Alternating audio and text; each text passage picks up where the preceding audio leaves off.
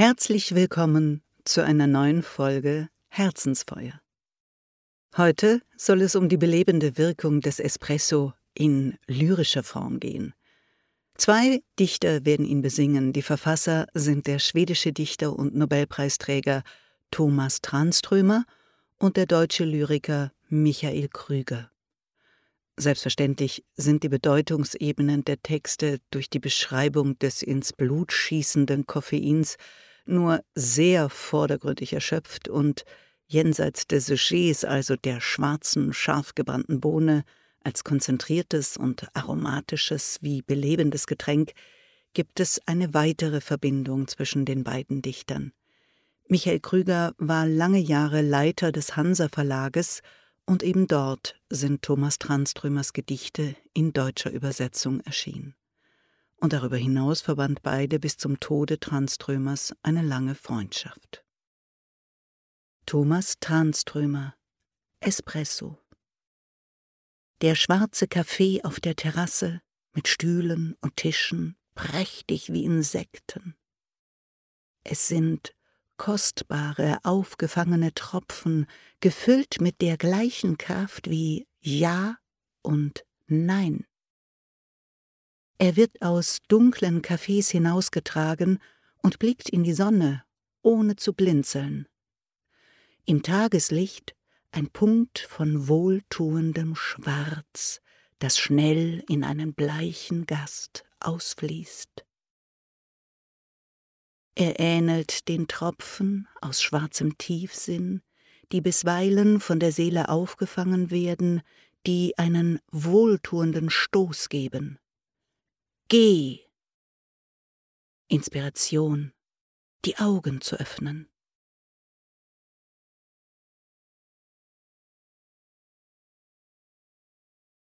Michael Krüger hat sich wegen seiner Leukämietherapie entschieden oder entscheiden müssen, Menschenansammlungen zu meiden und lebte viele Monate zurückgezogen, nur mit seiner Frau und vielen Büchern, in einem Holzhaus nahe des Starnberger Sees.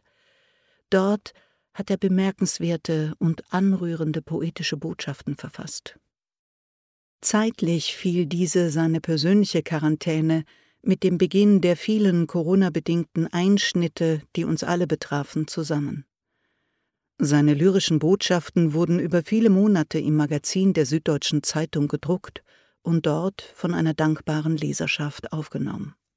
Inzwischen wurde dieser Zyklus, ich würde ihn poetische Monologe und Meditationen nennen, mit weiteren in dieser Zeit entstandenen, bisher unveröffentlichten Gedichten unter dem Titel im Wald, im Holzhaus bei Surkamp veröffentlicht.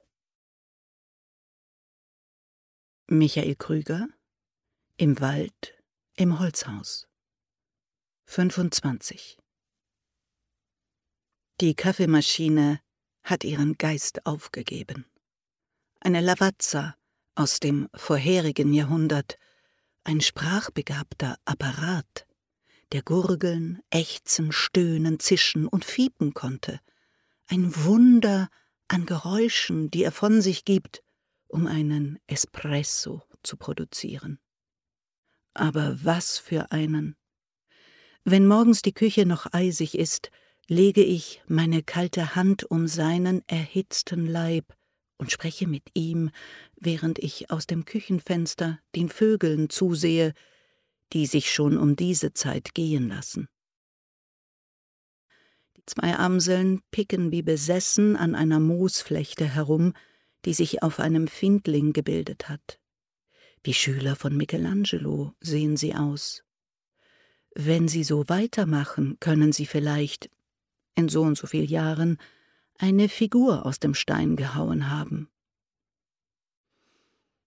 Der Duft eines einzigen Lavazzo Espresso verändert den Geruch des ganzen Hauses. Auch die Ulmen sprechen miteinander. Das ist mir seit meiner Kindheit vertraut. Heute macht ein Förster daraus ein großes Bohai. Meine Ulmen übersetzen gerade perfekt den Light Harvesting Komplex in Chlorophyll, ein sattes, lichtes Grün. Das wird bleiben oder wiederkommen, wenn es an der Zeit ist. Nur die Espressomaschine ist im Eimer. Es gibt keinen Kaffee mehr. Auch der Mensch als Gattungswesen hat sein selbstgesetztes Ende eingeleitet, wie ein Philosoph selbstsicher behauptet. Einer wird überleben, und er wird aus der Zukunft am See entlang zu mir kommen und erzählen, und ich werde von nichts etwas gewusst haben. Und die Vollkommenheit ist ohne Klage. Großartig diese flirrenden Sinnbezüge und Überschneidungen. Die Espressomaschine, die ihren Geist aufgegeben hat als Bild für das Gattungswesen Mensch.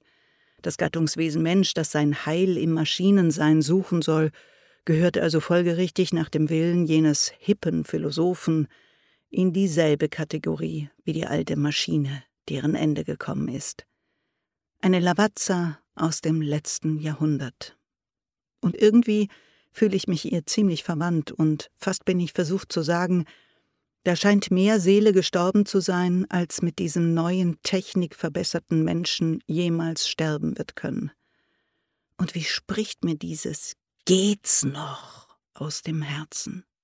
Alles ist Sprache, Miteinander, Betrachtung, Antwort in diesem Gedicht, das lyrische Ich spricht sowieso, die Maschine spricht, der Kaffeeduft, die Ulmen, die Amseln, das Chlorophyll, mal entfesselt, mal geheimnisvoll und mal weniger erträglich, wie jener wichtigtuende Förster und der Großphilosoph, der das Ende der Gattung einläutet.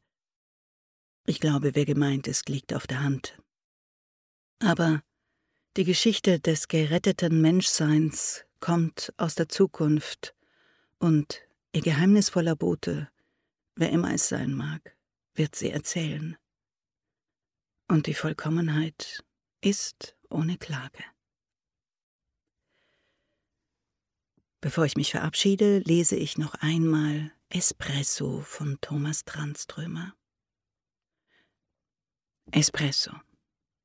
Der schwarze Kaffee auf der Terrasse mit Stühlen und Tischen prächtig wie Insekten. Es sind kostbare, aufgefangene Tropfen, gefüllt mit der gleichen Kraft wie Ja und Nein. Er wird aus dunklen Cafés hinausgetragen und blickt in die Sonne, ohne zu blinzeln. Im Tageslicht ein Punkt von wohltuendem Schwarz, das schnell in einen bleichen Gast ausfließt. Er ähnelt den Tropfen aus schwarzem Tiefsinn, die bisweilen von der Seele aufgefangen werden, die einen wohltuenden Stoß geben. Geh! Inspiration, die Augen zu öffnen. Ich wünsche Ihnen wie immer ein warmes und starkes Herzensfeuer, offene Augen und viel Inspiration mit oder ohne Espresso. Ihre ankuren.